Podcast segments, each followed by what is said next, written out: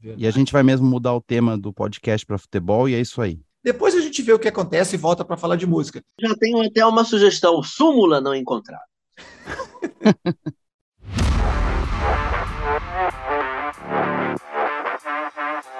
Página, não, não encontrada.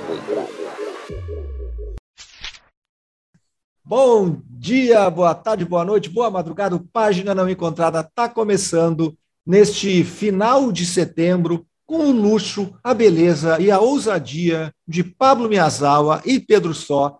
Eu sou Marcelo Fela e quero lembrar que aqui a gente emula uma edição de revista de música enquanto se diverte falando, inclusive de música e de algumas outras coisas menos importantes. Por exemplo, futebol.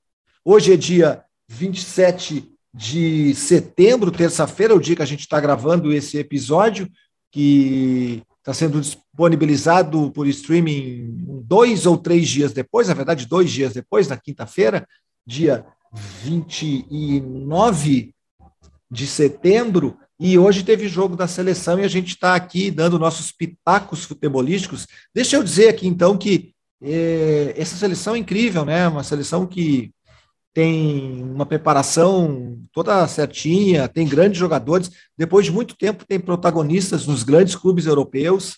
Né? Todos os grandes times têm algum jogador brasileiro. Tem uma garotada que surgiu muito recentemente, então uma seleção renovada, com vários bons reservas, além de um time titular incrível. Todo mundo bem de, de é, nos seus clubes e com um astral legal, né? Eu acho que isso é o mais legal de todos. É uma garotada que a gente não tem muito ranço, assim, é bacana de vê-los. Eu acho que essa é a grande é, herança que a gente pode ter dessa seleção.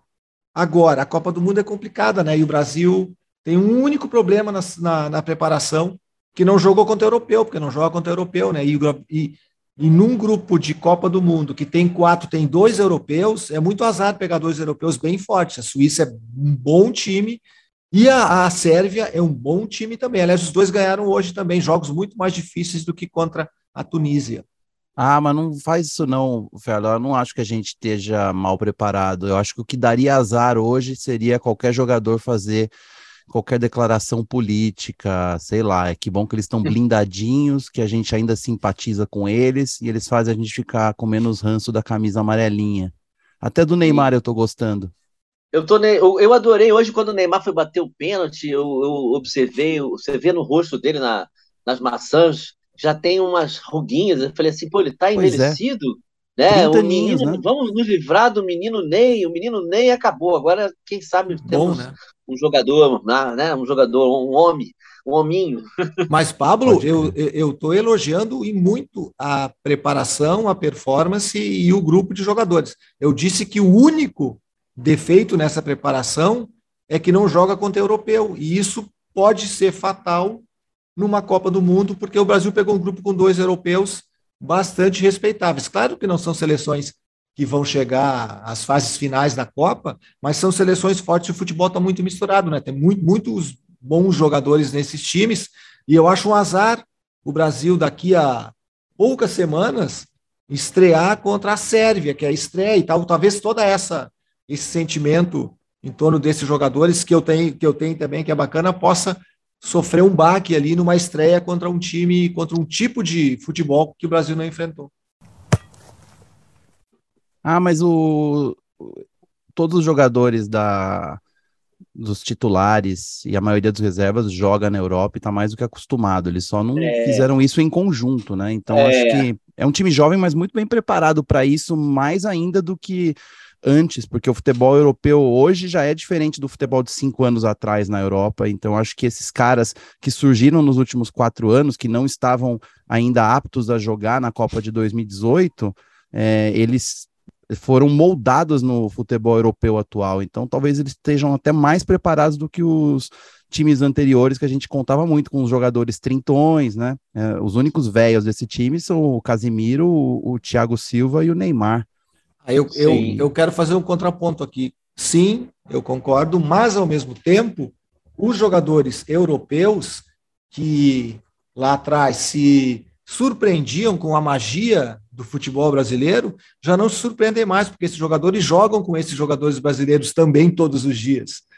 É, eles conhecem, eles na verdade conhecem muito mais do que a gente. Eu, assim, quem aqui já viu mais de 10 jogos inteiros do Anthony? Né? Duvido. É, eu, me, menos eu, talvez. Menos, mas é porque eu tenho um recorte aqui, que eu já falei nesse programa, que eu sou um grande simpatizante é, do futebol holandês, da seleção, e eu assisto o diabo do futebol holandês, e eu gosto muito do Ajax. Então, por causa do Cruyff Aliás, o ah, foi a nossa conversa essa semana, né? Que o quem é, quem seria que o, o, o Brian Ferry seria talvez o pavement do Pedro Só, né? E o meu pavement, o meu Brian Ferry, talvez fosse o Cruyff, mas eu acho que é o Tommy York. Mas enfim, a gente vai continuar Posso falando de futebol. Uma última coisa antes aqui de seleção, só é que torcer é se irritar. Todo mundo que torce futebol, em algum momento se irrita com um time, com um técnico, com um jogador. Esse jogador, o que é bacana é que nós temos uma leva de jogadores, de atacantes principalmente, né? Que a gente ainda não se irritou com eles. É, é, é, fatal que vamos nos irritar em algum momento. Espero que chegue, que seja já no final, lá, lá, lá pelo, pelo sétimo jogo, na final, e aí tudo termine em final, um final feliz. Cara, é muito alto astral. É uma seleção muito alto astral. Isso é legal demais. E o Tite tem muito mérito nisso, porque daí a gente também tem que falar. Eu critiquei pra caramba ele na, de, depois de levar um nó tático do treinador da Bélgica, que o principal time que ele tinha treinado era o Everton, que não é nem o melhor de Liverpool, que, que é o Martinez, né? sendo que, isso está escrito, eu um dia antes, na minha página de Facebook, escrevi que o Brasil era melhor que a Bélgica, mas por que o Brasil ia perder a Bélgica? E o Brasil perdeu exatamente por aqueles motivos. Às vezes a gente acerta, não conheço tanto futebol assim, não. É, mas às vezes, é, aquele dia eu estava entendendo o que aconteceu, o que aconteceu. Mas enfim, mas o Tite é um cara que também tem muito mérito nesse, nesse processo. E também é um treinador que não é asqueroso, né? Não tem nenhum. O Brasil não tem. O Neymar está se recuperando, então não, não tem ninguém que a gente possa odiar, não tem nenhum Felipe Melo nesse time, que a gente sabe que a qualquer momento poderia fazer alguma merda e desclassificar o Brasil como naquela Copa em que ele perdeu para o time maravilhoso da Laranja Mecânica, ex-Laranja Mecânica, da Holanda. Mas enfim, a gente, cada um com seus problemas, né? Júlio César que, que falhou em dois gols, né? Vamos, que ele falhou junto, falhou junto com o Felipe Melo naquela bola que era do goleiro. Vamos virar a página então para eu anunciar os, a, as atrações musicais desta edição? Schlepp. Nesta edição, vamos falar dos 40 anos do primeiro disco do Barão Vermelho. O primeiro disco do Barão Vermelho está completando 40 anos hoje, dia 27 de setembro.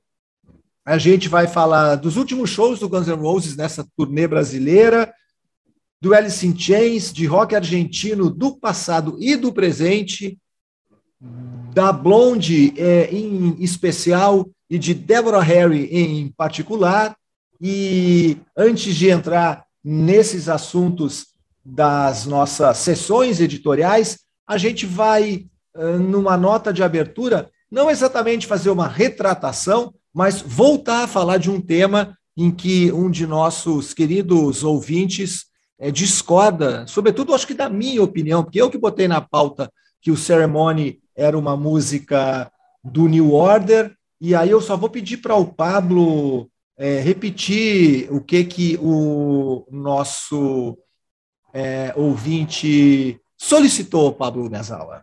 Nosso ouvinte Gustavo Poloni, inconformado que este trio de jornalistas decadente não se retratou ao afirmarmos que Ceremony é uma música do New Order e não é uma música do Joy Division. Ele discorda veementemente desse fato, esfregando na minha cara um tweet publicado há alguns anos pelo Peter Hook, o baixista du das duas bandas, afirmando que Ceremony é uma música do Joy Division e ele sente que a música é do Joy Division, mesmo ela tendo sido gravada primeiro pelo New Order, né? Para quem não entendeu, é isso. A banda compôs a música quando o Ian Curtis estava vivo, daí eles tocaram algumas vezes ao vivo essa música, daí Ian Curtis morreu, e aí o New Order começou né, como uma nova banda com os três integrantes que sobraram e relançaram regravaram, na verdade, gravaram pela primeira vez Ceremony e lançaram como a primeira música do New Order. Então existe essa controvérsia se essa música é de uma banda, é da outra ou das duas.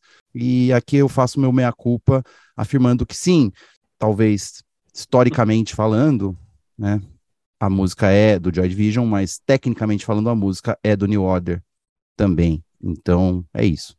É, eu, eu, o Gustavo tem razão, mas eu acho que a gente pode ter razão também, exatamente por isso, porque quando se fala de produto, se fala de música, né? A música foi composta. Tem uma particularidade, né, que o, que o Ian Curtis gravou e não tinha registrado a letra, então quando o Barney Sumner gravou... Não escreveu, não tinha letra não, escrita. Isso, é. não tinha letra escrita, né? Daí ele, Barney Sumner teve que usar um emulador lá, um aparelho para conseguir descobrir algumas, algumas frases. Tem algo em torno dessa uh, dessa, dessa gravação, que são duas, né? A primeira gravação é o trio remanescente e aí depois a Gillian Gilbert gravou. Eu quero só colocar aqui, primeiro que não, é, não sou eu que vou contra-argumentar com Peter Hook, que é o cara do Joy Division, do New Order, e que participa na música, né? Mas não posso esquecer que o Peter Hook é brigado com o pessoal do New Order, e para ele talvez fosse mais simpático defender que a música é do Joy Division, que ele é e de fato ela é do Joy Division, ela foi composta por eles.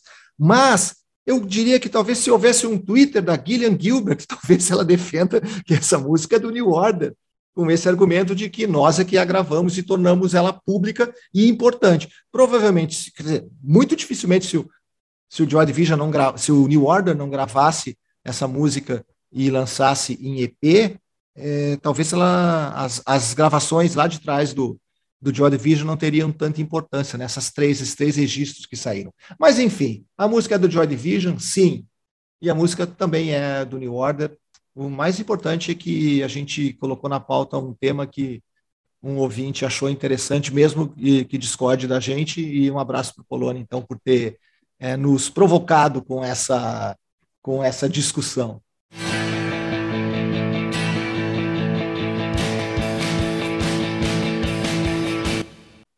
Vamos falar de roqueiros decadentes na nossa chamada de capa. Que coisa triste, né? Assunto, um tema triste. Depois que a gente falou da alegria nas pernas da seleção brasileira, a gente pode falar da tristeza vocal de grandes nomes da música que a gente gosta tanto, como Ian Brown e Ian McCulloch. Podemos entrar nessa pauta, senhores? Podemos, podemos, né? Então vamos Eu lá, o que, triste, aconteceu? Não, é triste, né? É, a gente já falou do Ian Curtis que morreu. Agora estou falando do Ian Brown. Mas, enfim, o Ian Brown, líder, vocalista do incrível Stone Roses, que quando surgiu ali em 89 com o primeiro disco, foi tido e havido como uma grande sensação do rock mundial e realmente eles gravaram esse primeiro disco de uma maneira sublime, o disco é genial e o primeiro é muito melhor que os demais, mas de qualquer forma a banda durou pouco tempo, até porque tinha muitos conflitos internos, mas é um disco que fez jus à fama da banda. O Ian Brown iniciou sua nova turnê solo no último domingo, num show em Leeds, e simplesmente não tinha banda. Eles era tudo base pré-gravada e ele cantando no palco. Era um karaokê, karaokê. É, as pessoas chamaram de karaokê, só que é o seguinte, um, era um karaokê com ingresso de show de pista VIP no Brasil. Era caríssimo o ingresso, mais barato, de, era, era em média, acho que 400 reais. Os, o, o, 50 libras o ingresso. Isso. Libra, libras, libras do Brexit, né? Mais libras, né, pô? É. Aliás, o Ian Brown, ele já vem com um histórico recente um pouco, um pouco bastante controverso, porque ele é pró-Brexit e anti-vacina, né? Inclusive, ele não tocou no festival, porque os, os artistas teriam que apresentar o, o comprovante de vacina e ele, uh, contra a Covid, e ele não tinha. Mas, enfim, ele fez essa série de shows, começou em Leeds, depois ele tocou em Newcastle de novo, e foi um desastre, porque, aliás, ele tocou no segundo show em Glasgow, Newcastle, eu não tenho notícia desse show ainda mas a gente, quando o programa está tá indo ao ar, já rolou esse show.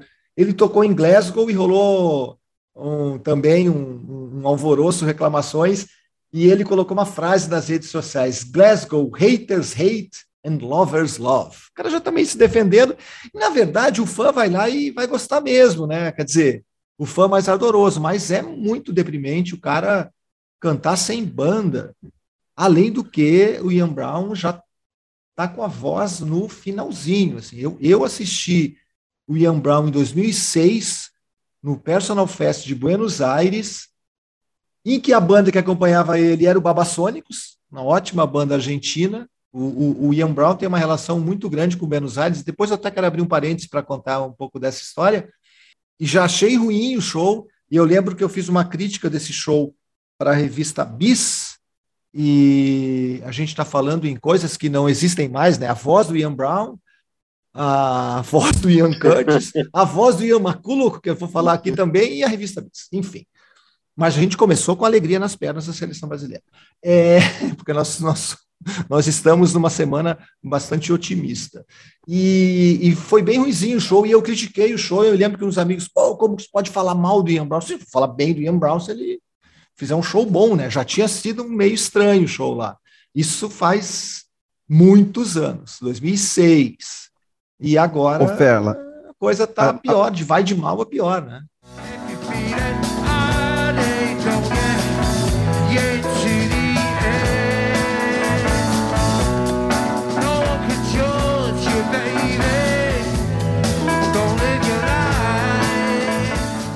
A manchete da Veja, a revista brasileira. Ídolo negacionista do rock faz show bizarro em retorno aos palcos. Gostei.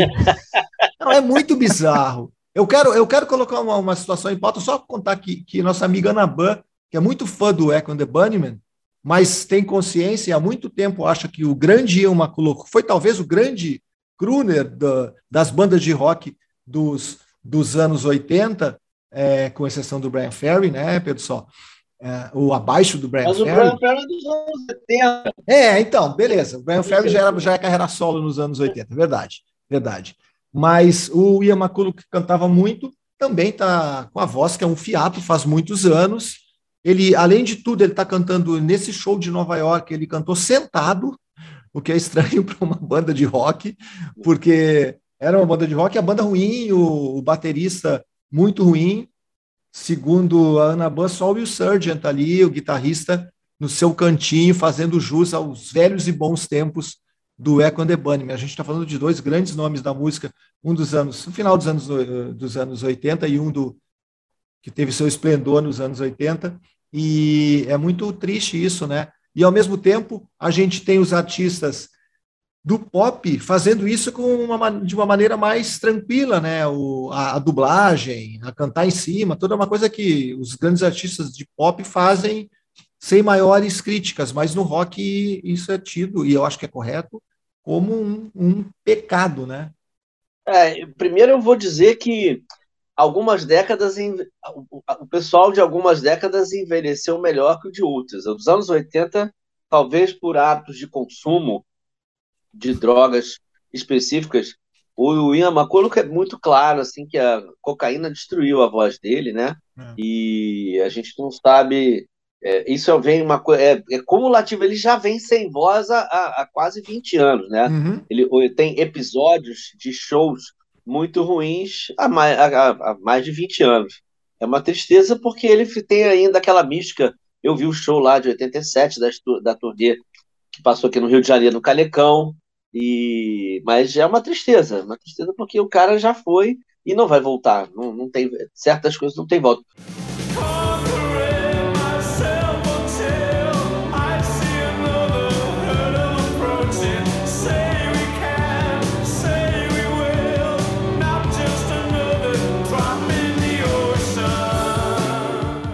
O Ian Brown nunca foi nenhum Caruso também, né? Cá entre nós. E eu, eu já esperava esse tipo de coisa. Mas isso que você falou, essa, essa, esse pensamento, essa pensata aí, uma penseta eu fiz aqui, pensando o que, como estará a Dua Lipa daqui a 20 anos? Será que estará cantando? Será que estará fazendo playback? Né? Será que Britney vai voltar aos palcos e vai cantar ou vai fazer playback? São outros parâmetros.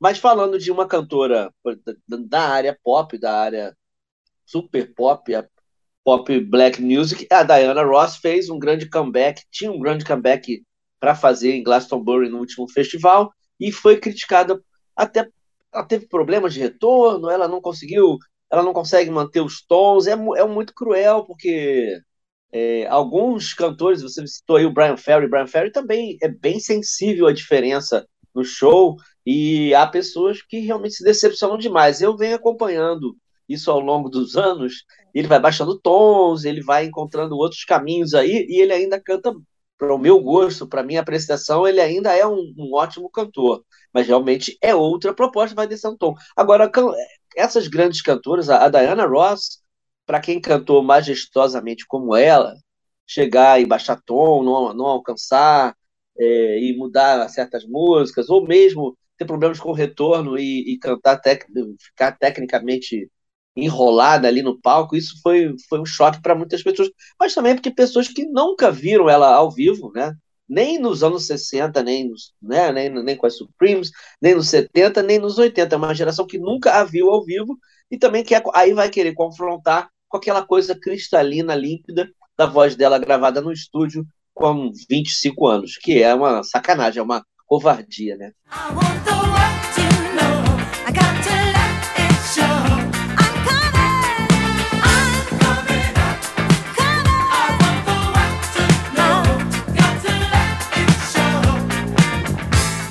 Estou pensando aqui nesses nomes dos anos 80, tem o, o, o, Bono, né, que continua cantando bem, né? As músicas são ruins, mas ele continua cantando bem. É, mas piorou nada. também. Mas piorou, piorou também. também. Né? Os anos é. 80 tem sido cruéis. Mas sabe driblar mais, eu acho, né, Pedro? Eu acho que é muito essa questão, sabe? Essa exposição do Ian Brown de tocar sem banda, a gente está falando de duas coisas até diferentes, né? Porque o lance aqui é que ele tocou sem banda e, além de tudo, a voz dele tá péssima. Então, é, mas é, essa, essa história é mais ridícula ainda. Né? Uma onda meio cracuda, né, Fela? Alguma coisa assim, meio próximo disso, assim. É. Aí a gente, a gente vai. Eu ia citar, eu ia citar o nome aqui, mas também ele é tão fora da curva em todos os quesitos que a gente, semana passada, o Pedro comentou o quanto o David Bowie, por causa de cocaína, tem um ano que ele praticamente esqueceu do que aconteceu na vida dele, né, que foi 75, antes de. E aí, por isso, ele foi para Berlim, né? Mas ele, ele tem uma voz inacreditável, mas ele é muito fora da curva, né? Ele, ele se manteve, apesar dos excessos maiores, no mínimo tão grandes quanto esse pessoal dos, dos anos 80, mas ele conseguiu se manter com uma voz inacreditável, né? O, o, o Bowie. Aliás, eu acho que quando se fala de David Bowie, ele tem tantas coisas boas fora da curva, acima da média, que se esquece de dizer o quão incrível vocalista que ele é, nem, nem, nem chega nesse ponto, nem, sabe? Não é tão importante, parece, ou não é tão falado o quanto o Bowie canta de maneira, cantava de maneira sublime, incrível. Assim. O Bowie tem uma particularidade na carreira dele que o favorece, né?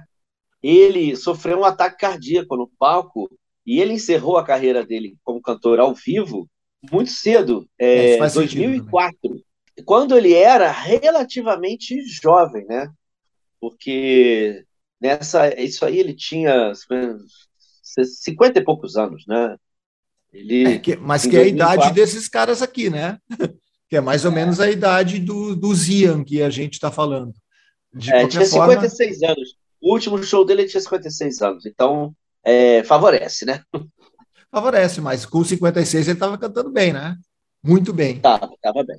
Mas enfim, acho que o Bowie é um caso à parte e eu quero dizer para vocês, eu quero dividir aqui a minha é, tristeza, espero que vocês fiquem resignados e torcendo por mim, porque como vocês acompanharam nas redes sociais, deixei por questões de agenda para ver no último dia o filme Moon Age Daydream no cinema, e quando me dirigia ao cinema aqui em Porto Alegre, tinha caído o teto gesso do teto do cinema.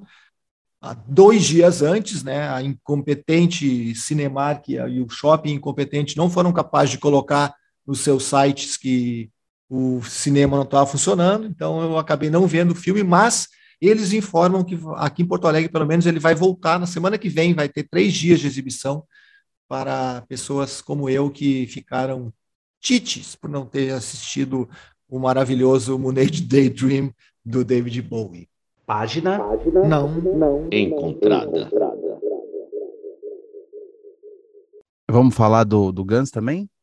Vamos falar de Guns N' Roses, sim, porque é por a gente está falando gancho, de, né? de ganchos de vocalistas que já cantaram alguma vez muito bem ou razoavelmente bem na vida, ou pelo menos não passavam vergonha no palco. Pulando deixa de fazer. Diana Ross para Axel Rose, né? É verdade. Como a gente consegue fazer uma coisa dessa? Deixa eu contar uma história curiosa aqui também, então, sobre Ian Brown, porque o Ian Brown ele era patrocinado pela Adidas e ele era muito patrocinado. Ele era e, e, e aí ele tem um documentário. Infelizmente eu não vou saber o nome. Procurei antes aqui, não achei tem um documentário em que ele vai com uma turma de pesquisadores da Adidas para Buenos Aires, que eles descobrem que um velho, antigo vendedor de uma loja de tênis em Buenos Aires tem tinha comprado várias caixas de um tênis da Adidas que estava totalmente fora de catálogo e que não se achava em parte nenhuma do mundo. E aí eles vão na, nessa loja e tentam convencer o cara a vender os tênis para eles, que são os caras da Adidas de Manchester, inclusive. Eles é a, é pelo menos dessa, eu acho que a Adidas Originals é de lá. E aí é muito legal a história, porque primeiro que o Ian Brown está super envolvido, né? E aí eles tentam convencer o cara e o cara diz assim: "Não, eu não vou vender os meus tênis porque os meus tênis são são a minha vida". Aí aí entrevista a filha do cara e, e ela diz: "Não, meu pai ele, e meu pai e minha mãe tinham essa loja durante anos. Aí minha mãe faleceu, a última coisa que meu pai tem é essa loja. Então, para ele, cada caixa de tênis que está lá, mesmo as não vendidas, que tinha um depósito gigante com essas caixas, mesmo esses tênis são como assim, tirar. Vender. Ele não gosta nem de vender os tênis porque são parte da vida dele. É uma história super bonita. É um tango, né? É uma milonga e um tango aí em Buenos Aires. No final, eles conseguem convencer o cara a vender tipo dois ou dois ou três pares de tênis para eles. E aí quando eles abrem as caixas os tênis estão esfarelados quase todos eles.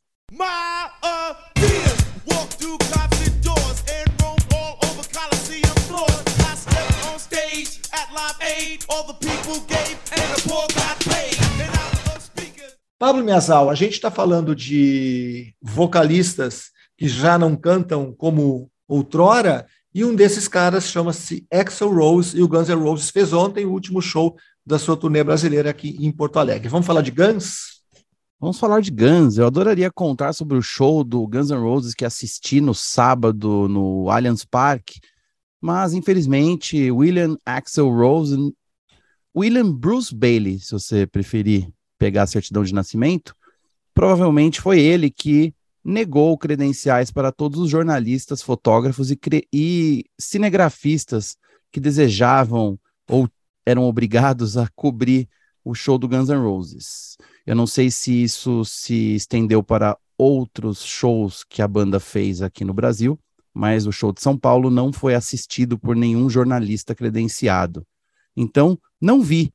E não há nenhuma justificativa para tanto, né? A assessora de imprensa minha amiga Simone Cato apenas explicou que ninguém assistiu ao show, não ia ter nenhuma credencial emitida, mas não houve motivo, mas eu posso entender que é, é, o tipo de coisa que o vocalista deve ter dado ordem, muito porque teve que lidar com críticas após a, as apresentações que ele fez no Brasil em setembro, a maioria delas destinada à sua voz, ou a falta de sua voz, né? porque Axel já tem 60 anos e certamente ele não consegue alcançar mais o que ele conseguia, mas às vezes não é nem isso.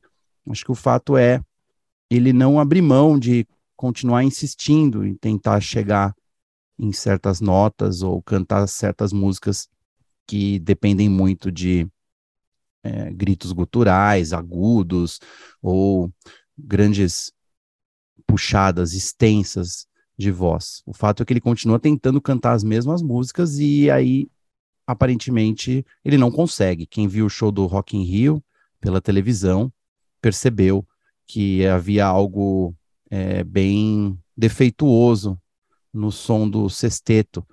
É, que, se não fosse por isso, eu acho que daria para falar que foi um grande show, foram grandes shows do Guns N' Roses no Brasil, principalmente porque vários dos membros originais, entre eles o Slash, o Duff McKagan e o Dizzy Red, Dizzy Reed, pianista, fazem parte da, da banda ainda. Mas o Axel, não sei se eu chamaria ele de tadinho, né? Porque ele é um senhor bem, bem maduro, ele sabe o que está fazendo, né?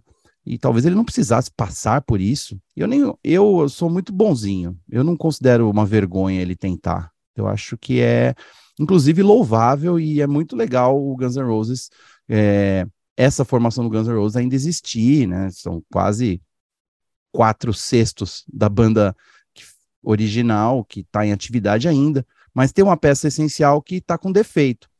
Depois do show do Rock in Rio, o Axel até tweetou, né, falando que estava com problema de garganta e agradeceu o apoio das pessoas, mas eu não sei se é só isso não. Acho que tem a ver aí com 60 anos de idade e o jeito que ele cantou a vida inteira, né, que a voz não aguenta, sei lá. É isso. É, eu, pelos mesmos motivos do Pablo, não assisti o show em Porto Alegre ontem, aqui, a gente repetindo, está gravando na terça, hoje é segunda, é, ontem, segunda-feira, teve o último show da turnê brasileira, e evidentemente que eu assistiria o Guns profissionalmente, mas não tenho mais paciência para pagar para ver o Guns N' Roses, que eu felizmente já vi em momentos melhores da banda. Então eu recorri ao nosso grande amigo e grandíssimo conhecedor de música e de rock, Dante Longo, para me falar o que, que ele tinha, o que, que ele viu no show, porque eu, eu vi alguns tweets emocionados, mas aí é de fã, né? O Dante é um cara que não é um, não é um jornalista, mas poderia ser, conhece pra caramba de música, e ele me falou o seguinte: a performance foi boa e o Axel cantou um pouco melhor do que eu tenho visto, inclusive no Rock in Rio, só que não está cantando bem, evidentemente, quer dizer, dentro do, do que já se sabe, ele parece que em Porto Alegre fez um, uma performance melhor. Eu sei que o show foi pontual, que teve três horas, e só que uh, o som parece que não estava legal. Acho que em São Paulo também teve reclamações da qualidade de som, e a gente sabe que no Rock in Rio também teve eh, reclamações com, com qualidade de som, né? Eh, o que está acontecendo com, com o show, os sons dos grandes shows?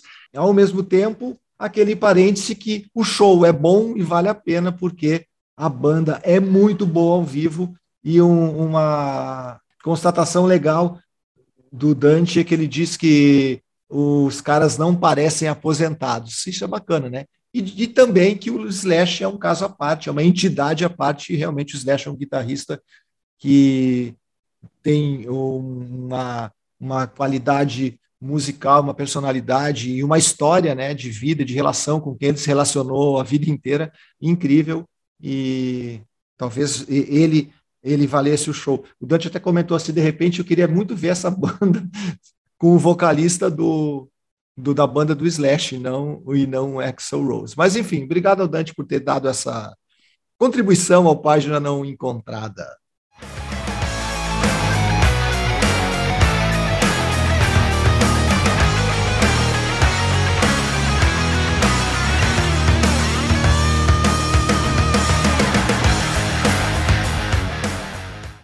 Ah, o negócio do Slash é que ele não erra uma nota, né? Ele continua tocando de cartola, óculos escuro, com aquela Gibson Les Paul, é, levantando a guitarra como se estivesse atirando para cima, e ele reproduz todos os solos com o mesmo punch, o mesmo feeling, para usar duas expressões guitarreiras, é muito bonito ver o cara tocando. É, é, é, aquelas coisas assim, é melhor aproveitar enquanto ainda tem. Né? Pode até torcer o nariz, não gosto de Guns, não gosto dos solos, é farofento, mas não dá para negar é, a presença dessa força da natureza que é o Slash.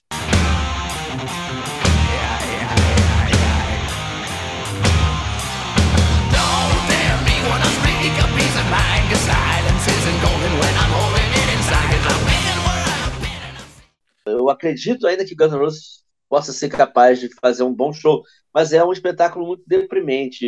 O, a, a, voz de Pato Donald é, esculhamba todo o esforço dos colegas instrumentistas ali, todo o bom trabalho. E, e não há como negar que grande parte do, do, do, do charme, da força da, do, do Guns N' Roses vem das, dos vocais nas composições. Não vou nem falar das letras, mas dos vocais nas composições que o Axel brilhantemente criou e, e também deixou o sarrafo lá em cima nas gravações, até as gravações que eles andaram é, assim, recuperando, né, e, e, lançando no, durante a pandemia, eram vocais gravados lá das sessões do Chinese Democracy, o que dá uma falsa expectativa para quem chegou para ver o show que eu assisti lá no Rock in Rio. Eu imagino que isso deve ter, deve ter essa mesma decepção aconteceu em, outros shows aí. É claro que os fãs, fã é fogo, né? Fã é terrível. Fã releva tudo e sempre vai encontrar algo de que, que redima aquela experiência ali. É que a palavra em espanhol é, é muito mais assertiva para a gente, né? Fanáticos, né? Fanático, ele desculpa qualquer coisa. É. Deixa eu fazer uma recomendação aqui. Eu citei o show do Ian Brown e que eu vi em 2006 em Buenos, em Buenos Aires no Personal Fest. É, embora não seja um grande show, mas tem aí a sua a sua graça, dá para dá para ouvir e ter bons momentos. E no YouTube tem esse show na íntegra gravado de uma rádio de Buenos Aires. Então é divertido porque os locutores também falam no meio das músicas e fazem alguns comentários e tal. Mas o show, as músicas estão inteiras. É um bootleg que chama quem quiser assistir no YouTube, Ian Brown Live at Personal Fest 2006, Buenos Aires, entre parênteses, bootleg complete. Arranca la presentación en vivo para todo el país.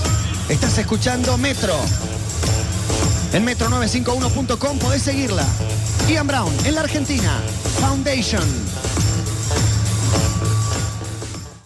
Vamos virar a página. Chega de falar de cantores decadentes. Ah, por favor, né? Por favor. Chega, então, chega. eu vou, vou chamar o Pedro Só para lembrar de um grande cantor de uma grande banda de rock, que, aliás, eu acho que hoje em dia está com uma banda muito legal, está com um, um, vocalista muito legal também. Hoje, dia 27 de setembro, faz exatamente 40 Sim. anos que Barão Vermelho lançou o seu primeiro disco, que se chama Barão Vermelho. Eu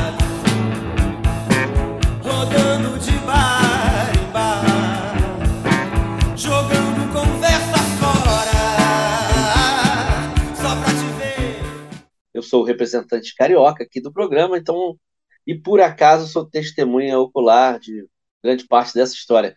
Essa questão de, do que, que era entendido como rock carioca, né? o que, que era chamado de rock carioca. A gente até tem é, grandes elos entre uma coisa e outra, então aquela coisa do rock irreverente, da Blitz, que foi um dos primeiros a estourar dessa geração, que tinha na sua formação Lobão. Um amigo deles era o Léo Jaime indicou, foi quem indicou para o Barão Vermelho o Cazuza, né, e mudou toda a história. É, mas o que o Léo Jaime fez tinha uma outra linha, o que a Blitz fez tinha uma outra linha. O Barão Vermelho sempre teve identificado com uma turma, até algumas pessoas ali, Maurício Bastos, pessoal do Rio Comprido, que levava o rock um pouco mais a série, vamos botar entre aspas, né? Mas, mas uma, com, com um lado de rock and roll, assim, mais. É, e eu sempre costumo dizer que tem um pouco de talking blues carioca, um sotaque carioca de talking blues que entra no próprias gravações do Lobão iniciais, na, nas gravações do, do, do, do Cazuza todas, né? É, um jeito meio carioca de cantar esse rock blues, esse blues rock. E temos aí já 40 anos dessa bela história, 40 anos em disco, né? Porque o primeiro show foi em 81 num condomínio, um, um, um, dos primeiros condomínios mais famosos lá da Barra, Riviera del Fiore. Eu não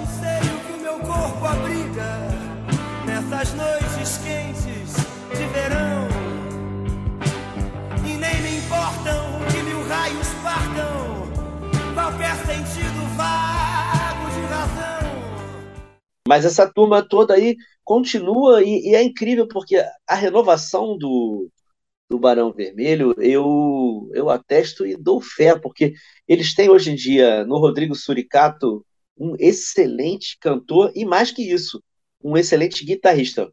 Que com o Fernando Magalhães, que é um cara que tem também, é, apesar de não identificado com essa fase inicial, porque ele entrou um pouco depois, mas ele tem 37 anos de Barão Vermelho. É, é, é tempo para. Ele é muito Barão Vermelho, o Fernando, né?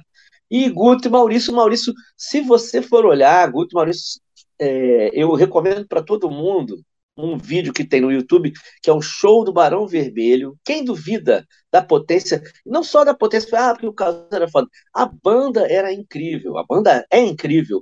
E ali a gente tinha, com o Cazuza, o Delo, Baixo e o Guto, uma, uma cozinha com uma pressão raríssima dentro do rock brasileiro dos anos 80. Era algo realmente é, outro patamar.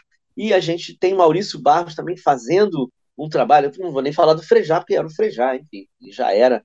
Mas, assim, pessoas, heróis não tão cantados. E o Maurício Barros, o, que ele faz aqui, é a, é a alma do Barão, fica muito claro naquele show, que eu sou, que eu, eu era um dos felizados, sou um testemunha sobrevivente dessa história. E esse show está na íntegra no, no YouTube, é maravilhoso, um show do Barão Vermelho de 84. Para quem duvida do que o Barão Vermelho é como banda. Caiu uma garrafa de uísque no pau.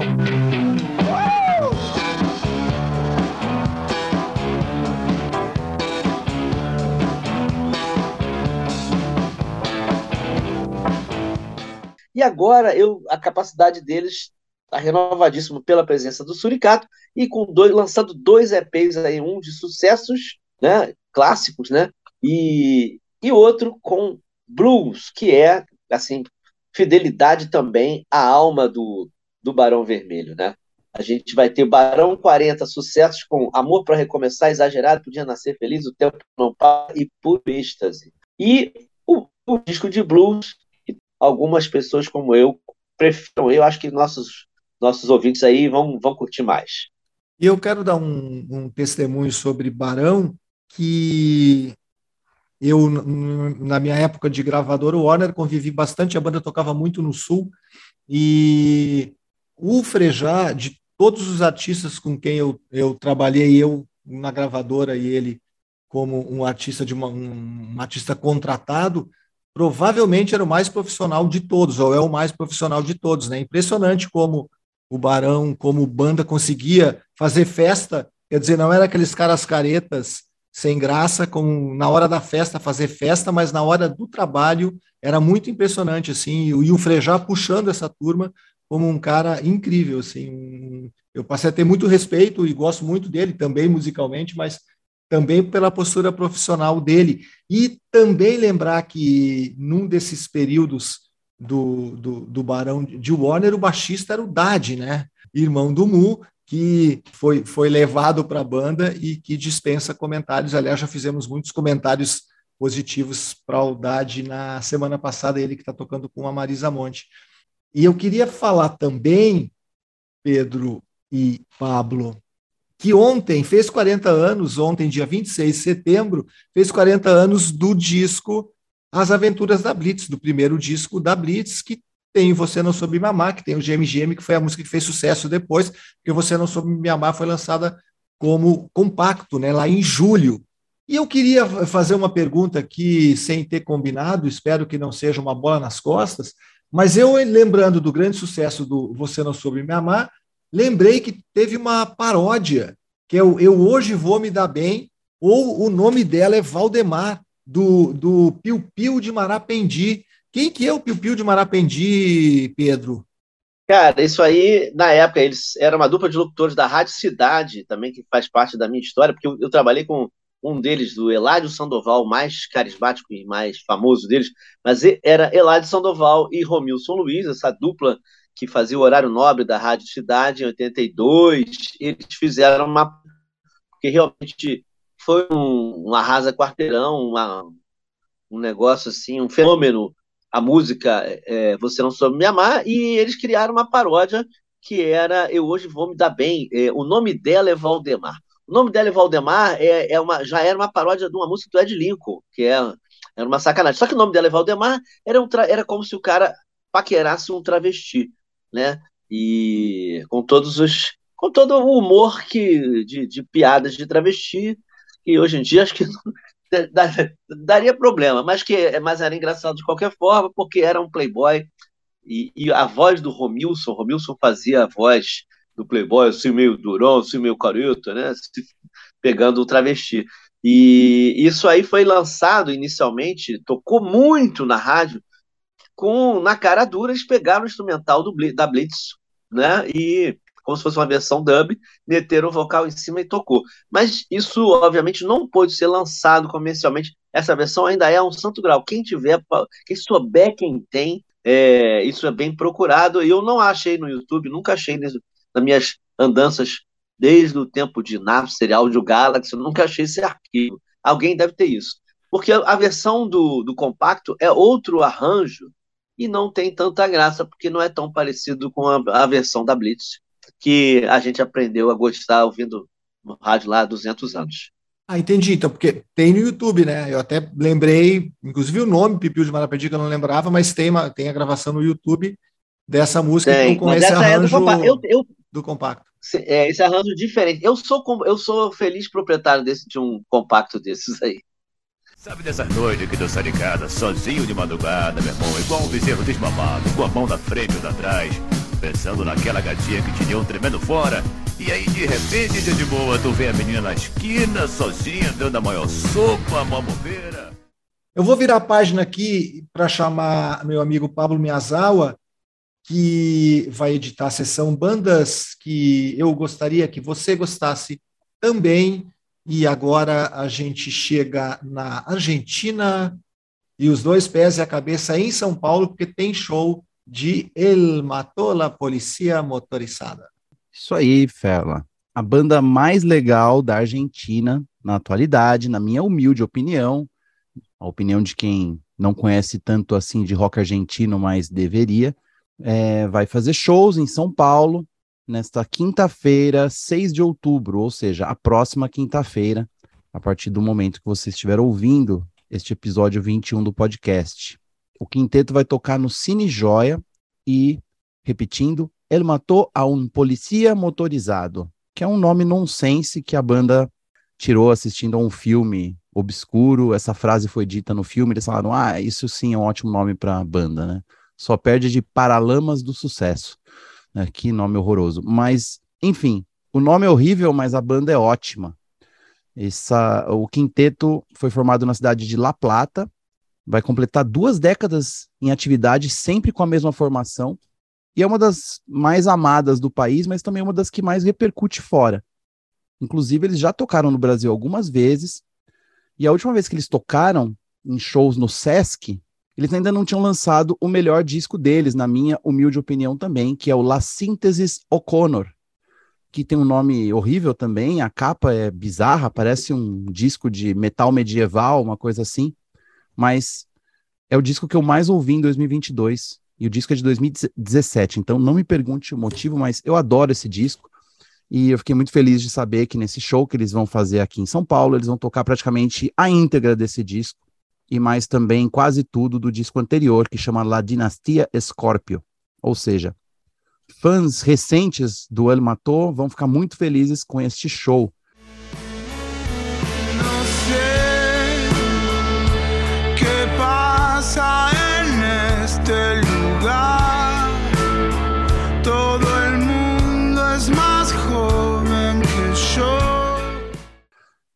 E vale lembrar também que o vocalista do policia motorizado que se chama Santiago Motorizado. Eu imagino que motorizado não seja o sobrenome real dele, sim, apenas um apelido.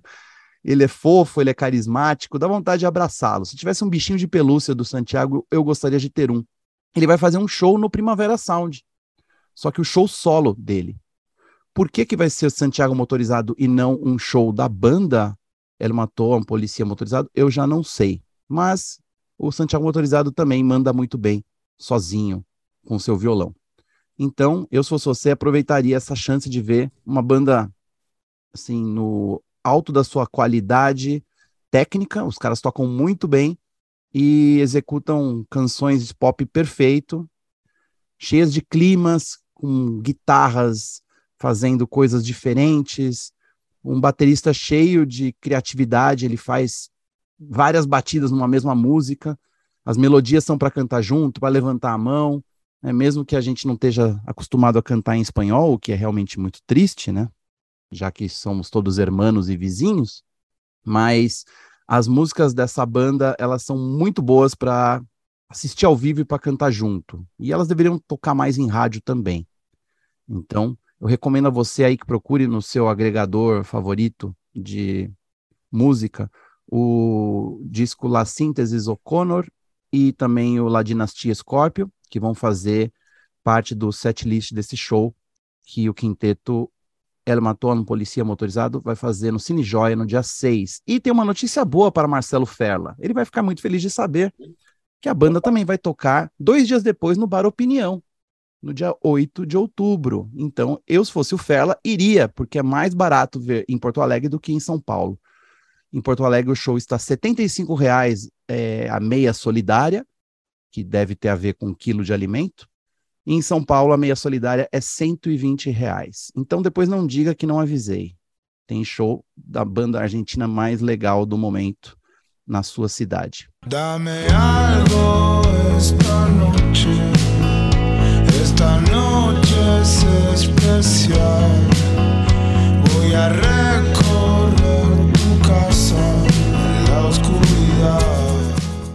E deixa eu aproveitar falar em show de, de argentinos que a gente fica aqui quase que se provocando, mas é uma provocação do bem. Então, no, no momento em que o Pedro Sol mandou um show sensacional do Barão Vermelho de 84, com o Cazuza é, em grande performance, como sempre, eu lembrei de um show do Charlie Garcia em Porto Alegre em 1986, no Teatro da OSPA, antigo Teatro Elis Regina, e foi um show que eu, eu, eu posso dizer que mudou a minha vida e talvez mudou a vida de todo mundo que estava no que estava naquele momento nesse teatro, porque a gente estava acostumado com o rock nacional, né, rock brasileiro dos anos 80, é, primeiro que éramos todos jovens, né, e o rock brasileiro dos anos 80 e 86 estava bombando, seu momento, é, começou seu momento glorioso, a gente tinha o Barão Vermelho, uma grande banda com um pé no blues e um pé ali nos Stones, tinha a Legião Urbana fazendo sucesso um pouquinho mais, com uma aura mais moderna, né, emulando o Smiths, um pouquinho de, de New Order. Uh, a gente tinha o Paralamas, que estava ainda na, naquela fase uh, The Beat, The Specials, Madness, mas que logo, logo gravaria o Selvagem e mudaria tudo, porque se tornaria uma grande banda, e talvez a primeira grande banda de rock brasileiro dos anos 80, né? Imagina gravando gravando Tim Maia e Jorge Ben, que naquela época estavam não, não, não estavam nos seus melhores momentos da, de suas carreiras e, e não eram reconhecidos como, como deveriam ser. Mas era um momento que o rock nacional estava aí se afirmando, tocando em rádio, o RPM fazendo sucesso. E aí eu fui assistir um show de uma banda argentina, de um vocalista, um roqueiro argentino chamado Charlie Garcia, que eu já conhecia, mas nunca tinha visto ao vivo, e eu saí do teatro pensando o seguinte: o rock brasileiro é ruim demais. eu fiquei muito impressionado, porque eu nunca tinha visto, e tinha visto shows dessas bandas brasileiras, todas elas, as grandes bandas daquele momento, mas a qualidade de som, a postura no palco, é, é, tudo que vinha do show do Charlie Garcia era muito superior ao que se fazia de rock no Brasil naquele momento. E recuperando, recuperando um vídeo desse show, eu achei um comentário muito legal do Cunha Júnior, que hoje há muitos anos mora em São Paulo, apresenta o Metrópolis, é um jornalista é, ligado à música há muito tempo, e o Cunha Júnior, ele é do Sul e ele apresentava o quadro musical do Jornal do Almoço, que era o programa da, da Globo daqui da RBS, que até hoje tem ao meio-dia, e ele faz um comentário, ele foi no show e ele, ele diz que depois de ver o Charlie Garcia, ele tinha esperança no rock novamente. Ele está falando de 86 no Brasil, né? Um momento de efervescência roqueira, como eu já falei por aqui, de mídia, de, de, de rádio e de shows, né? Mas é um show realmente muito importante, assim, esse show do Charlie Garcia, quando a gente já tinha condições de colocar algumas balizas, né? Tipo, de entender mesmo que era bom. Eu tinha visto Rock in Rio 85, mas era tudo muito novo, né? Tinha um certo deslumbramento e eram artistas é, gringos, internacionais, é, americanos, ingleses, que já se tinha uma, uma expectativa sobre o tipo de som diferente que eles faziam é, melhor que os brasileiros. Mas ver o Charlie Garcia, o Fito Paz, jovem de tecladista, aliás, foi, foi um dos momentos mais importantes de, da minha vida, assim, de, de quem gosta de show, de quem gosta de música e de ter uma, uma epifania ali assistindo esses caras. Charlie Garcia que continua vivo e vivo e não muito forte, mas continua continua fazendo suas loucuras e o Fito Paz uma vez deu uma declaração sobre a saúde do, do Charlie dizendo Charlie vai nos matar a todos.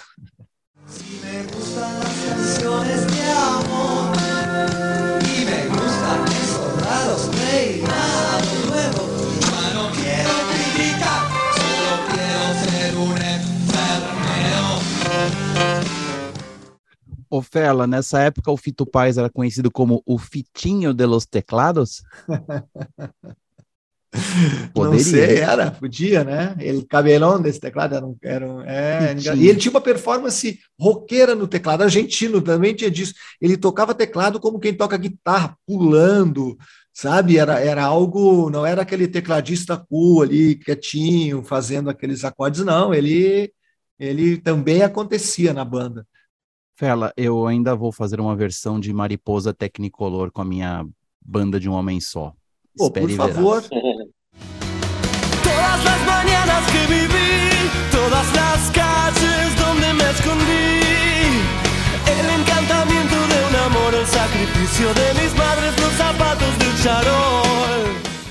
Virando a página, chegamos na nossa espetacular sessão de estreia. Precisamos falar de.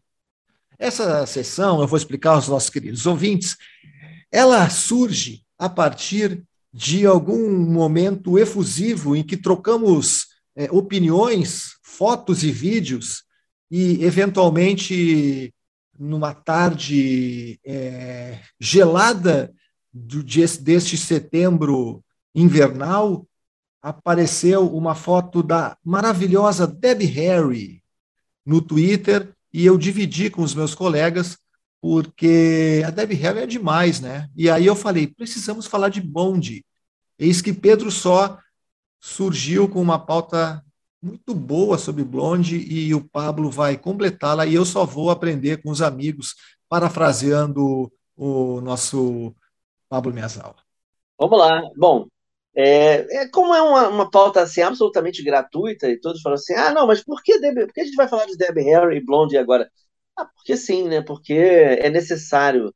E eu vou lembrar aqui a minha única chance de assistir Blonde ao vivo, lembrando primeiro a minha relação longuíssima com Blonde, quando eu tinha 15 anos eu descobri a partir de, do aluguel de videocassetes, VHS, a sessão musical é, do, do VHS, do, do clube, videoclube que eu frequentava, tinha lá dois vídeos do Blonde, e um deles era um formato, inclusive, revolucionário, porque era um, um álbum, que era o It to the Beat, em formato VHS, com todas as músicas ali que tinham que faziam parte do álbum é, em, em videoclipe. Né? Incrível isso. E depois teve um, um, grande blockbuster da banda, né? o maior o álbum de coletânea que era o The Best of Blonde, também em versão vídeos, né, com vídeos. E aí nem tudo era videoclipe. Tinham algumas músicas, Ex Offender, as músicas do começo, é, In the Flash,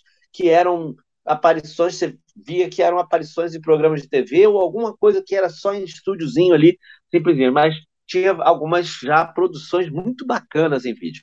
E então tinha toda essa coisa que era uma banda que estava no, na, vanguarda, para usar uma palavra meio ridícula da época. Mas Bond era vanguarda e eu era completamente tarado no, no, no, no, estilo do baterista do Clem Burke, que era um, um baterista assim hiperativo, do tipo que para muitos músicos estraga a música, porque o cara realmente ele quer, ele se mete em tudo, ele às vezes não conseguia é, se prender àquela coisa do ritmo e, mas era, é, mas é totalmente irresistível. Quem ouve Blonde vai entender, já, já sabe do que eu estou falando. E a minha chance de ver, de assistir ao Blonde ao vivo, foi uma ocasião mais especial ainda, que foi o primeiro, logo depois que morreu Joey Ramone, eu estava por sorte em Nova York e organizaram uma festa para o Joey Ramone que seria os 50 anos do Joey Ramone, né, em 2001. E, e, e o, Mike Leaf, que era o Mickey Leaf, né, que é o irmão dele, organizou esse troço. E foi um show, assim, que era um show histórico, né? A gente não sabia que depois isso em várias cidades do mundo, inclusive, já se organizam, já foram organizados birthday bash, virou uma tradição, uma tradição fazer show, shows no dia do aniversário do Joey Ramone. E esse show teve ninguém menos do que Blonde, Cheap Trick, que é uma banda que eu, também é uma experiência inesquecível, quem viu ao vivo, e para mim é uma, uma banda incrível. E The Dam, que também foi assim, falei, caramba, ainda vai ter The Dam, não é possível isso. E, e eu saí completamente siderado, né? Porque o, o Blonde na época tava, não era assim, tipo, não estava no circuito nostalgia, eles estavam fazendo um, um, comeback com sucesso, tinha aquela, aquele single Maria, né? Eles tocaram Maria e Maria não fez feio no meio do, do, do set list deles. Eu enlouqueci que logo que eles entraram, que eles entraram com uma das músicas favoritas, com aquela bateria maníaca do Dreaming, né? E o, pô, o guitarrista citando Heroes, Hanging on the Telephone, foi, é um set list maravilhoso.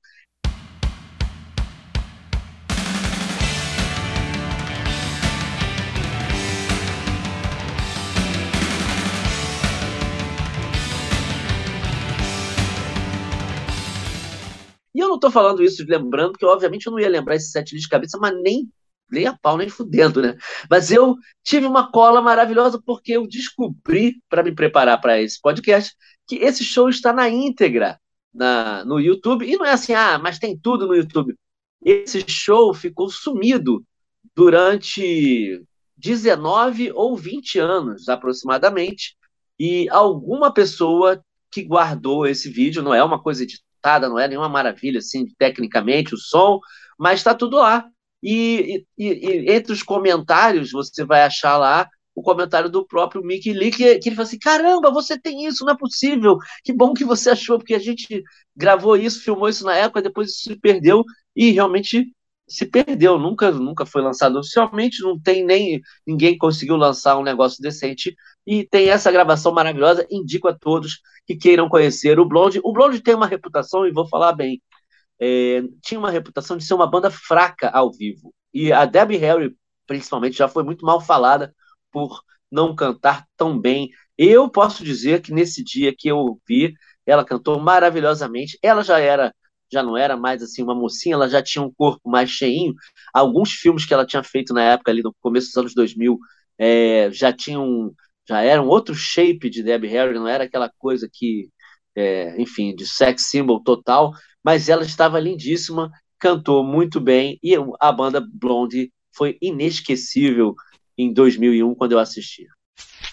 Eu queria acrescentar um detalhe. Você mencionou o Clem Burke, o baterista do Blonde, e o estilo dele, muito peculiar, que serve principalmente ao Blonde. Muito por isso, ele foi o integrante do Ramones que menos durou na banda, né? Por dois dias ele foi Elvis Ramone, quando o Rich Ramones saiu da banda, e aí os Ramones convidaram o Clem para tocar e viram que não ia dar certo porque ele não conseguia fazer o chimbalzinho rápido típico dos Ramones. Foi uma, uma é, é, considerado uma tragédia. Os dois shows que o Clem fez como Elvis Ramone, ele foi demitido logo depois e chamaram o, o Mark Ramone, que era o baterista original ali da segunda formação dos Ramones, para voltar e assim ele ficou até o fim. É, é bem interessante essa história. E eu também tive a sorte de ver a, o Blonde ao vivo em Nova York, mas dez anos depois de você, Pedro e foi num lugar bem coxinha chamado Highline Ballroom. Eu encontrei o setlist aqui no Setlist FM, que é a minha bíblia, e os, foram os únicos shows que o Blonde fez nesse, nessa casa de shows, que é, uma, é tipo uma balada. Eu não me lembro muito do show em si. Eu prestei bastante atenção para ver se a voz da Deb saía do mesmo jeito, e realmente saía. A banda tocou bem. Eu fiquei conversando durante o show com o ex-editor da revista Rolling Stone, que é o David Frickle, que é um cara que aparece Opa. em vários documentários, né? Eu fui ao show uhum. com ele e com outras pessoas do staff da revista quando eu trabalhava lá. O pessoal quis fazer uma graça com, com a gente e nos levaram a esse show, que pelo jeito era um show meio raro do Blonde em Nova York. Daí foi um setlist bem gigante, tocaram até Ramones. E foram 17 músicas, mas eu não prestei muita atenção. O que eu me lembro era muito sobre a aparência da Debbie Harry. Para mim, ela parecia uma pessoa vestida de Debbie Harry. Né, porque ela estava de óculos, com um cabelo, assim, parecia uma pessoa que estava fazendo um cosplay dela, mas como ela se mexia pouco, falava pouco, ela estava lá mais cantando, eu fiquei até pensando, será que é alguém vestido de Debbie Harry ou é um robô? Né, porque a voz está ótima, mas essa pessoa não parece muito com ela, porque não interagiu tanto. Mas enfim, né? Tô falando aí de setembro de 2011, mas valeu a pena ter assistido. E também, né, eu contar que eu já vi também o, o, o citado Chip Trick ao vivo e é realmente incrível, fantástico. Pena que estava frio, mas foi demais assistir também. Então, deixo aí a dica para é, Joey Ramones Birthday Bash, maio 19 de 2001. Tá lá.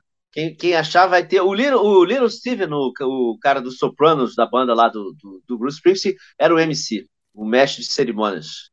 Festinha boa essa, hein? É. Só faltou o aniversariante, coitado. Mas olha, teve. A, a, o Blonde tocou é, I Wanna Be Your Boyfriend, tão bonitinho, foi demais. Hey, little girl, I wanna be your boyfriend.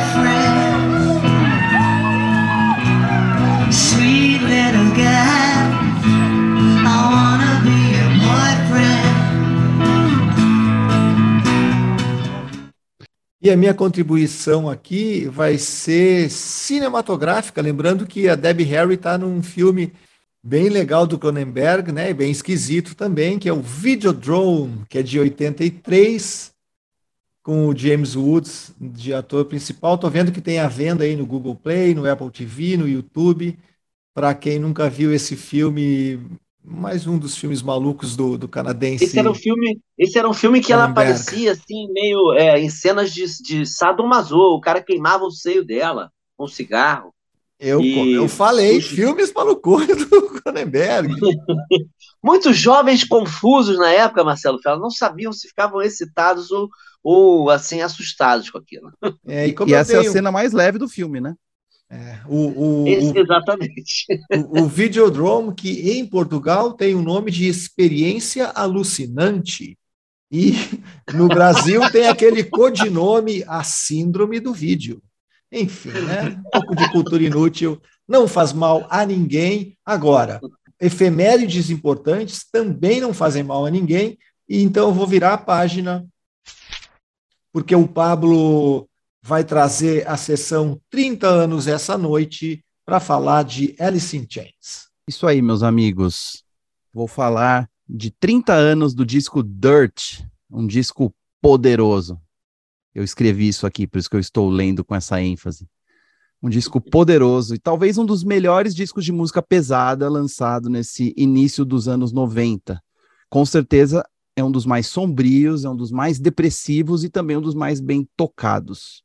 Isso tudo descreve o segundo álbum do Alice in Chains, que foi lançado em 29 de setembro de 1992 como vocês sabem, praticamente um ano após o começo do estouro do Nevermind do Nirvana.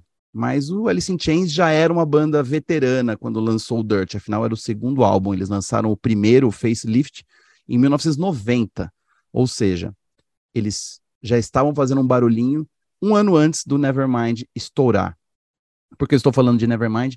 Porque ambas bandas saíram de Seattle, ali no noroeste americano gelado e molhado, né? Mas, enfim, tinha coisas boas ali na água de Seattle e gerou muita banda importante é, nos anos 90. E o Dirt é o melhor disco do Alice in Chains, que é uma banda que é muito subestimada. E, e aliás, vocês podem me explicar depois por que a crítica tem tanta birra com o Alice in Chains. Eu acho que é uma das bandas que tem mais personalidade, que saiu de Seattle naquela época, é uma das mais influentes para os muitos subgêneros de, rock e metal que vieram depois, e também uma das mais talentosas tecnicamente falando. É, poucas bandas conseguem soar como o Alice in Chains, a não ser o próprio Alice in Chains, e isso é mérito, não é demérito, não. Só que o Alice in Chains, mesmo na época, mesmo vendendo muito, esse disco Dirt, ele foi o disco de maior sucesso da banda, ele chegou ao sexto lugar na parada americana, eles nunca foram muito levados a sério nessa época, né? Mesmo com o estouro do Nirvana, o Alice in Chains nunca conseguia chegar ali em cima, no primeiro escalão das bandas de Seattle. Sempre tinha o Nirvana, o Pearl Jam, acho que até o Soundgarden tinha mais moral do que o Alice in Chains. É, mas o Dirt é um disco que, na minha opinião, merece muito mérito, porque é o que consegue reforçar todas as marcas da identidade da banda. Para começar, o poder da voz do Lane Staley, o vocalista, icônico, né? E as harmonias que ele conseguia fazer com a voz dele combinada do Jerry Cantrell, o guitarrista, né? Que o próprio Jerry Cantrell descreveu essa parceria como um monstro de duas cabeças. Era uma voz demoníaca que saía das duas bocas e formava a voz do Alice in Chains. Além dos riffs de guitarra que o, o Jerry conseguia fazer, de um jeito muito característico. A guitarra dele tinha um som diferente das guitarras das outras bandas da época. Né? Parece que eu sou fã? Um pouco, né?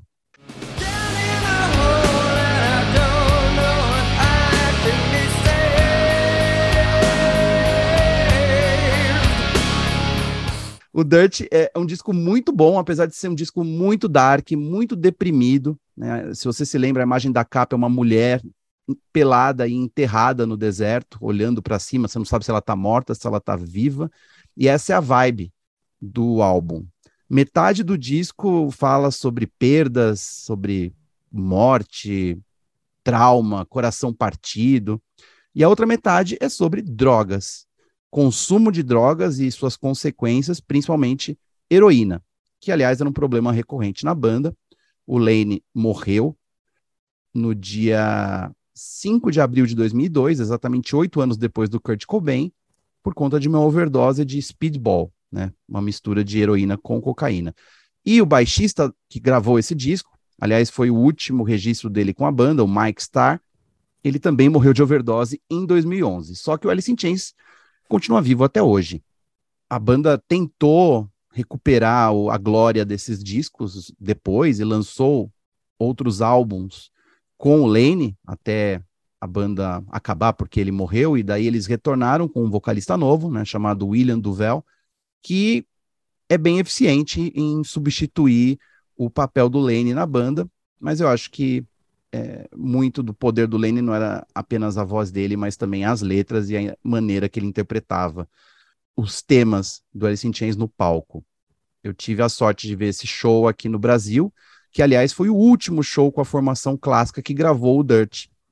Foram os shows do Hollywood Rock de 93, porque o Mike Starr, o baixista, estava com problemas pesados com heroína nessa época, ele quase teve uma overdose e quase morreu no Rio de Janeiro. Ele foi ressuscitado pelo Lane. E aí, depois do show do Rio, que passou na televisão, o Mike Starr foi demitido e eles colocaram no lugar o baixista que acompanhava o Ozzy Osbourne, o Mike Inez, que continua na banda até hoje. Então, os brasileiros tiveram o privilégio de ver esse show que rolou três meses depois do lançamento do Dirt. eles tocaram várias músicas desse disco, no Morumbi e no. Foi no Maracanã, Pedro, o Hollywood? Naquela época, não, né? Não, não, esse Hollywood foi na Praça da Apoteose. Eu Praça me lembro desse show. Impressionante, o Alice in Chains foi impressionante. Foi, a melhor, foi é. o melhor show do festival, na minha opinião. Desculpa aí é. ao Seven, e eu nem considero do Nirvana, né? Porque ele não conta como qualidade, ele foi histórico, mas não foi exatamente bom. Sorte de quem foi estava lá. Foi uma performance, não foi exatamente um show, é, pode Exatamente. Acho que a gente tem que falar sobre isso em breve, quando esse show vai completar 30 anos, né? Considerado o pior show da história do Nirvana, os, os dois piores shows do Nirvana. O pior é o de São Paulo, o pior é considerado o de São Paulo, mas é. eu, eu, eu, eu, eu, eu ouso, é, digamos assim, divergir. Eu ouso, I beg to differ eu ouso divergir. Eu quero isso. divergir sobre isso também. Mas eu o... acho que eu vou desequilibrar você, aqui. Mas... Matou, acho que o Pablo matou a charada sobre os motivos do Alice in Chains não ter, não ter vingado, ter ganhado tanta projeção, feito tanto sucesso, ou mesmo reconhecimento crítico. A, a heroína e, a, e, e um certo o estilo de vida dos músicos é, acabou se sobrepondo também a, um, a, um, a, a, temática de composição. Então, o Alice in Chains ficou um pouco como é, com aquela coisa do lento e sombrio, que não quer dizer que é bom, que é ruim, pelo contrário, é super denso. e da forma como era tocado e cantado, mas era considerado alguém, algum fã de rock que estava ligado no, no, punk rock do, do, Nirvana pela energia e por outras coisas mais, o sacode ali do, do, do L7, o a, a outro lado do grunge, eles eram uma proposta totalmente diferente, né? É, o Soundgarden muito mais pesado, mas também com um cara bonitão, que é tudo que o Lane Staley não é. você querer comparar o Chris Cornell com, com o Lane Staley, e aí então a coisa não é, ficava muito desfavorável para o Alice in Chains. Acho que tinha Acho uma tá concorrência tá ali, né? Uma, a, a, concorrência. Eu abri aqui para lembrar do, do, do line-up de 83. A gente já citou Nirvana, é o Seven que fez um baita no show, e tinha o Chili Peppers. Né, nesse festival, quer dizer, a gente está falando de bandas dessa época, exemplo, é, mais de Soundgarden. Supostamente no, para, para muitos o Chili Peppers no auge, né? É, no auge comercial, pelo menos, né? Embora eu preferisse o, o, o Chili Peppers anterior. Mas sim, era uma concorrência grande, era difícil. E eu, eu, mas eu lembro de que realmente esse show foi, foi espetacular. Eu vi em São Paulo, eu não sei se essa polêmica do, de qual show do Nirvana foi mais histórico, se é São Paulo ou Rio, é difícil Talvez a gente tenha que rever os dois e tentar fazer um exercício.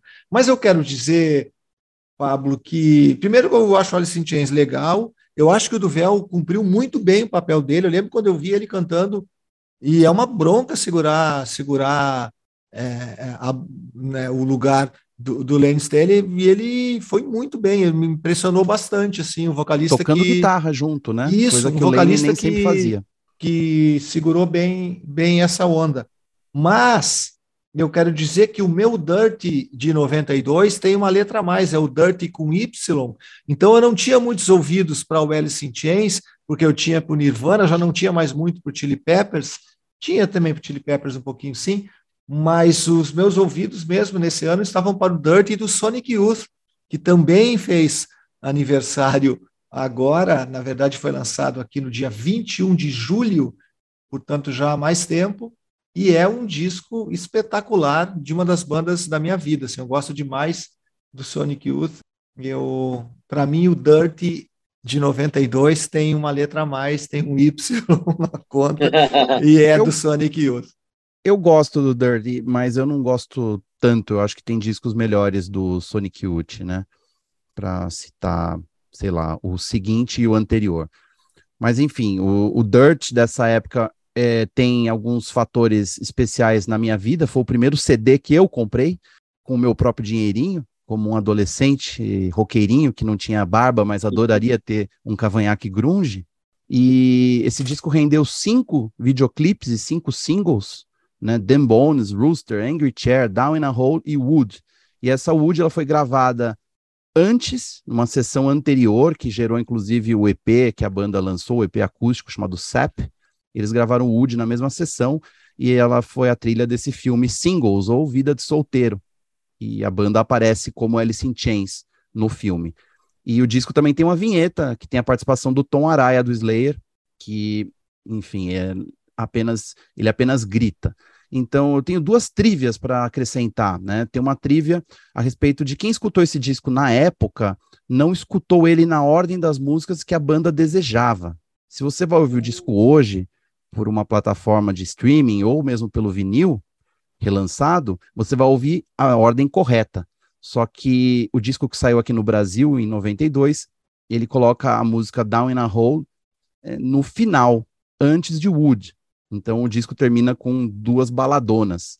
Mas o que a banda queria é que Down in a Hole ficasse no lado A, para o lado B ser o lado drogado, né? Porque basicamente o Dirt é um disco conceitual é um disco de tristeza, sofrimento e sobre enfrentamento de é, drogas. E o lado B, basicamente, todas as músicas são sobre isso. Inclusive, o Wood é uma música que o Jerry Cantrell escreveu em homenagem ao Andrew Wood. N não é um Wood, é o Wood, né? Mas o Andrew Wood, que foi o vocalista do Mother Love Bone, que Sim. foi um dos primeiros a morrer de overdose lá em Seattle. Então, é, o lado B do disco é um lado de drogas. E se você escutar o disco hoje, você vai saber disso, mas na época quem escutou não percebeu.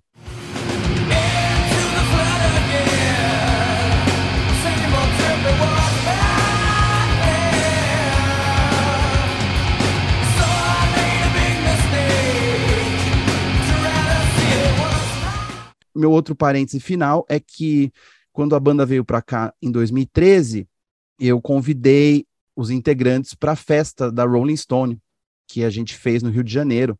Só que o le mais legal disso tudo é que eu convidei a banda, né, por meio do Mike Starr, o desculpa, por meio do do Mike Inês, o baixista, é. que substituiu o Mike Starr. Eu entrevistei ele seis meses antes do Rock in Rio, né? E foi muito legal, porque durante a conversa eu fiz ele chorar algumas vezes, o que é ótimo quando você faz o seu entrevistado chorar, né? Principalmente quando é sem querer. Na hora que ele respondeu sobre a presença do Lane na vida dele eram amigos como irmãos e tudo mais, e daí para amenizar eu resolvi convidá-lo para a festa. Eu falei: "Ah, quando você estiver no Rio, se vocês quiserem ir numa festa e tal". E ele falou: "Não, quero sim, quero sim". E aí qual foi minha surpresa que seis meses depois ele lembrou disso e mandou um recado por meio da assessoria falando: "Ah, e o, o Mike quer ir na festa que você convidou". Daí eu convidei mesmo e eles apareceram, né? O, o, o baterista o Sean Kinney, que é ótimo, e o Mike Starr, os dois apareceram na festa, me agradeceram muito e foi muito legal. O Jerry Cantrell não foi, acho que eu contei já essa história, ele não foi porque ele foi ameaçado de morte naquele dia pelo Twitter e ficou com medo de sair no Rio de Janeiro. I'm talking about Rio! Rio de Janeiro! Fazer o quê? Mas é isso, gente. Dirt do Alice in Chains completa 30 anos essa semana e eu, se fosse você, ouviria. Eu vou virar a página aqui então para o Pedro Só eh, escolher no seu, na sua discoteca, CDteca, é, Streaming Teca. Ah, Streaming Teca, já se tinha ouvido falar nisso, Pablo Mesawa? Não, é horrível, mas gostei. Eu, eu acho horrível também, mas eu acabei de inventar. Então, então eu gostei mais. Pedro Só está na sua fazendo uma pesquisa em sua streaming teca e ele vai nos dizer o que aparece nos momentos mais recentes de sua pesquisa, também conhecido como a melhor banda do mundo esta semana? Olha, a melhor banda do mundo desta semana são duas bandas, na verdade, um, um, um, um uma bunda, um bumbum, um cantor, jovem cantor egípcio, é, egípcio-belga, é, que se chama Tamino, Tamino Amir Moharam Fuad. É um cara, ele tem só 25 anos, ele tem uma voz assim uh, angelical, celestial, eh, bastante comparada ao Jeff Buckley, ou seja, coisa seríssima, né?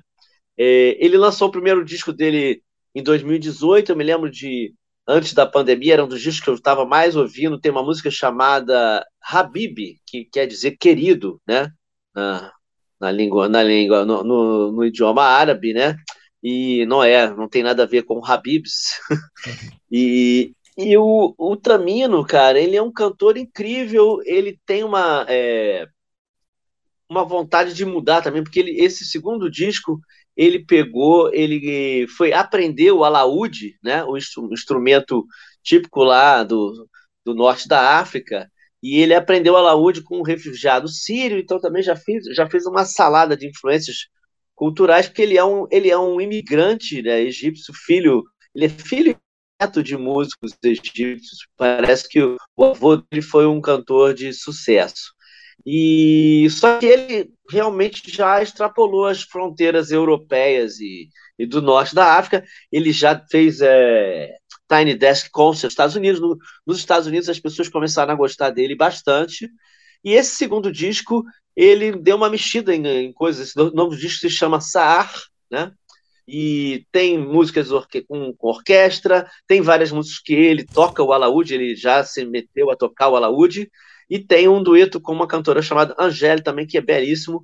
Eu recomendo esse disco, é o disco que saiu este sábado agora, fresquinho, e eu assim, eu sou uma pessoa que gosta de ficar atento à música fora dos grandes centros anglo parlantes, e, e isso aí é um realmente é um achado musical. Me empolga bastante o, o trabalho do Tamino. Claim to walk in love, though mercy is your foe. You've already dug a grave, now you hope I misbehave. Página não encontrada. Eu acho que nós vamos ter no futuro na seleção brasileira um LinkedIn gaúcho, um LinkedIn pernambucano. Eu acho que a gente deveria encerrar, então, já que a gente começou no futebol, fez esse loop todo e com essa constatação futurística de Pedro Só, eu vou me despedir dessa edição número 21 e voltamos então na semana que vem na edição 23 e no meio disso tudo tem uma eleição. Espero que todos sejamos felizes. Hoje vou me dar bem. Eu hoje vou me dar bem. Eu hoje vou me dar bem. Eu hoje vou me dar bem.